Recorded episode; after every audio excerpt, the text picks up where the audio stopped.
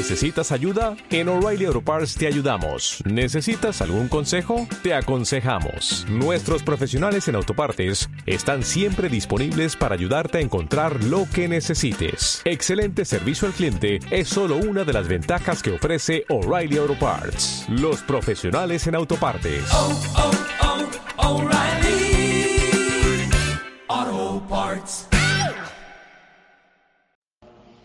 El Señor esté con vosotros. Lectura del Santo Evangelio según San Mateo. Libro del origen de Jesucristo, hijo de David, hijo de Abraham. Abraham engendró a Isaac, Isaac engendró a Jacob, Jacob engendró a Judá y a sus hermanos. Judá engendró de Tamar a Farés y a Zará. Farés engendró a Esrón, Esrón engendró a Arán, Arán engendró a Aminadab, Aminadab engendró a Naasón, Naasón engendró a Salmón, Salmón engendró de Rajá a Booz, Booz engendró de Ruth a Obed, Obed engendró a Jesé, Jesé engendró a David, el rey.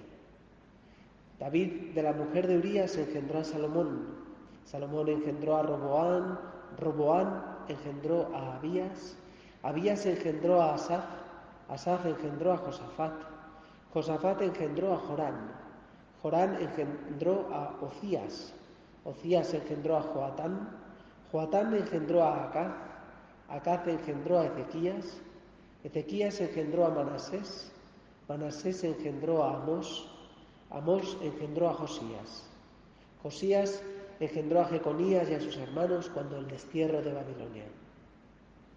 Después del destierro de Babilonia, Jeconías engendró a Salatiel, Salatiel engendró a Zorobabel, Zorobabel engendró a Abiud, Abiud engendró a Eliaquín, Eliaquín engendró a Azor, Azor engendró a Sadoc, Sadoc engendró a Aquim, Aquim engendró a Eliud, Eliud engendró a Eleazar, Eleazar engendró a Matán, Matán engendró a Jacob y Jacob engendró a José, el esposo de María, de la cual nació Jesús, llamado Cristo. Así las generaciones desde Abraham a David fueron en total 14, desde David hasta la deportación a Babilonia 14 y desde la deportación a Babilonia hasta el Cristo 14. Palabra del Señor. Bueno, pues ahora os voy a preguntar eh, cuáles son los nombres. ¿eh? Podéis elegir una de las tres sagas de 14, ¿verdad? ¿Eh? Bueno, yo todos los años me las intento aprender, que lo sepáis. Mirad, ¿por qué este relato? ¿Por qué este relato hoy? Mm, os aseguro que no por casualidad. Una genealogía en la antigüedad, también hoy de alguna manera, es eh, un relato de los orígenes. Y el origen te permite conocer tu identidad. Los orígenes de Jesús no son para conocer la identidad de Jesús, sino para conocer nuestra identidad. ¿Por qué? Porque nuestra identidad la revela Jesús. Nuestra identidad se revela no mirando hacia atrás, sino mirando hacia el verdadero origen, nuestro verdadero origen que coincide con nuestra meta. Ese es Jesús, alfa y omega. Mirad, cuando los evangelistas, tanto Mateo como Lucas, eh, nos expresan esta genealogía, están mostrándonos que Jesús es verdaderamente hombre, hombre 100%. Algunos de los que habéis ido a Tierra Santa ahora, recientemente, me contabais que una de las cosas que más os había impresionado es tocar, ver, estar en los lugares de Jesús, no lugares míticos, no lugares legendarios, incluso comprender en Nazaret o en Belén que Jesús eh, no solamente nació eh, o no sé, fue niño, sino que aprendió, aprendió a leer, aprendió la Torá, aprendió la, la- Biblia, aprendió a rezar. Pero ¿cómo puede haber aprendido a rezar el Hijo Eterno de Dios? 100% Dios, Bueno, gracias a Dios creemos en la divinidad de Jesús 100%. Pero es verdad que tenemos que pedirle al Señor la gracia de creer 100% en la humanidad de Jesús. Porque es precisamente la humanidad de Jesús la que nos ha salvado. El Señor se podría haber comunicado, manifestado a nosotros como en el Antiguo Testamento, con algún tipo de manifestación que nos habría, por ejemplo, enseñado qué es lo que está bien y lo que está mal, como cuando recibió hospitalidad por parte de Abraham o cuando habló a Moisés, o incluso nos podría haber justificado en el sentido de puesto en una relación adecuada con Dios Padre, pero no nos podría haber reconciliado.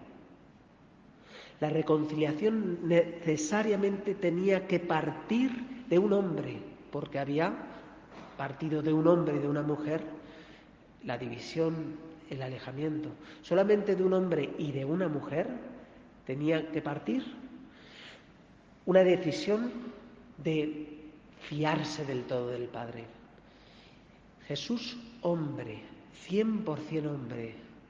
Y mm, por eso no es una casualidad que precisamente en esta genealogía las mujeres que se nombran no son todas, no sé si os habéis fijado, ¿no? Porque, no sé, Zorobabel engendró a Biud, mm, no, le, no de repente, ¿no? engendraría de una mujer. De hecho, es un pequeño detalle, pero os habéis fijado que son los padres, los varones, los que engendran. Esto es algo precioso que para hablarlo otro día. Pero, eh, sin embargo, ¿por qué estas mujeres?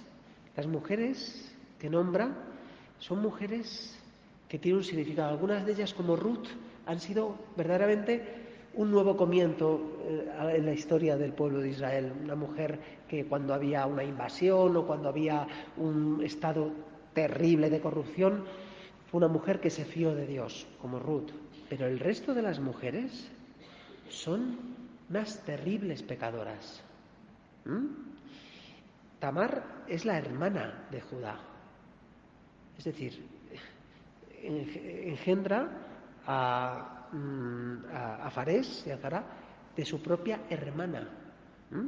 Su hermana, creo que su hermana o su nuera, ahora ya no lo acuerdo, pero vamos, que es una relación eh, que, es, eh, vamos a decir, impura, sin ninguna duda.